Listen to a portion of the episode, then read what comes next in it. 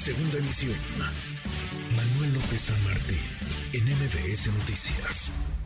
Economía y finanzas. Con Eduardo Torreblanca. Lalo, qué gusto, qué gusto saludarte, ¿cómo te va? Igualmente, ya llegamos al viernes, Manuel.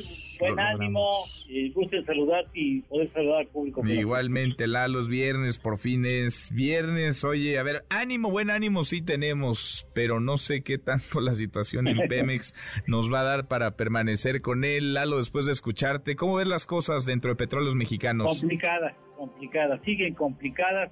Pemex ha informado al mercado la pérdida de 52 mil millones de pesos durante el tercer trimestre, el, trimestre que está reportando, equivalente a 2.584 millones de dólares como pérdida en este trimestre que te menciono, el tercer trimestre del 2022.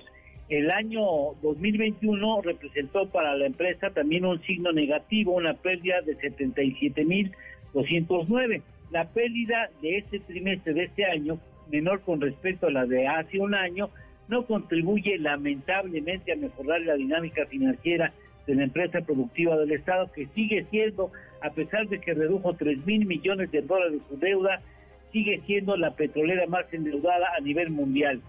Subió en el trimestre que reporta, subió las ventas, subió la exportación, subió el precio promedio, y ya no fue de 68.34 dólares barril como en el año pasado, sino de 88 dólares la unidad promedio y a pesar de eso pues pues no no puede corregir porque no hay milagros financieros de ese tamaño porque lamentablemente la situación financiera de Pemex se puede entender solo observando y reconociendo los excesos que se cometieron a lo largo de los sexenios anteriores. Esto no es culpa del actual gobierno federal, sino es más bien es una responsabilidad compartida con gobiernos priistas y panistas, ciertamente.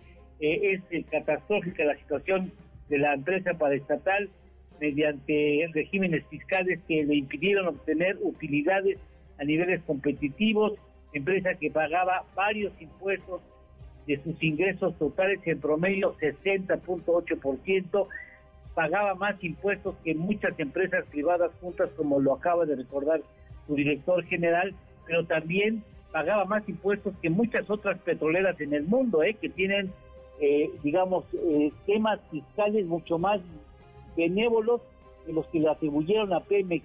Incluso llegó, como llegamos a comentarlo en otro momento, Manuel, espero que lo recuerdes, llegó a endeudarse en dólares para pagar los impuestos en pesos mexicanos a esos niveles llegaba esta empresa que financió excesos inconcebibles hoy de entender y por eso está como está. Lamentablemente, mientras que no haya una reestructura a fondo que separe el Pemex bueno del Pemex que ya no tiene remedio, mientras no cambiemos la manera en que esa empresa funciona y que el gobierno le dé oportunidad de ser una empresa rentable, quitándole el peso de contribuir a los excesos de los gobiernos eh, federales y estatales incluso, no, no habrá manera de componer las cosas con petróleos mexicanos. No, a ver, ¿cómo? Qué difícil. Y mira que le apuestan, ¿no? En serio, le apuestan en el gobierno, el presidente López Este gobierno no es, no es catimado en esfuerzos para apoyar a Pemex, pero la verdad es que no le va a alcanzar y sí le puede complicar los números al gobierno federal, ¿eh? exacto. al contrario. Exacto, en distintos frentes. Lalo, ¿tenemos, ¿tenemos postre? Claro que sí, medio tristón el, el postre, porque México es la decimoquinta economía en latinoamericana en la producción de energías limpias.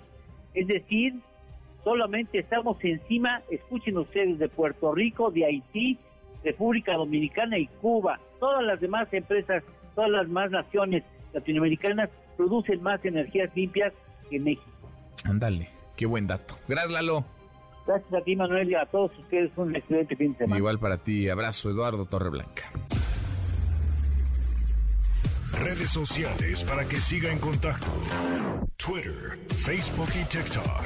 M. López San Martín.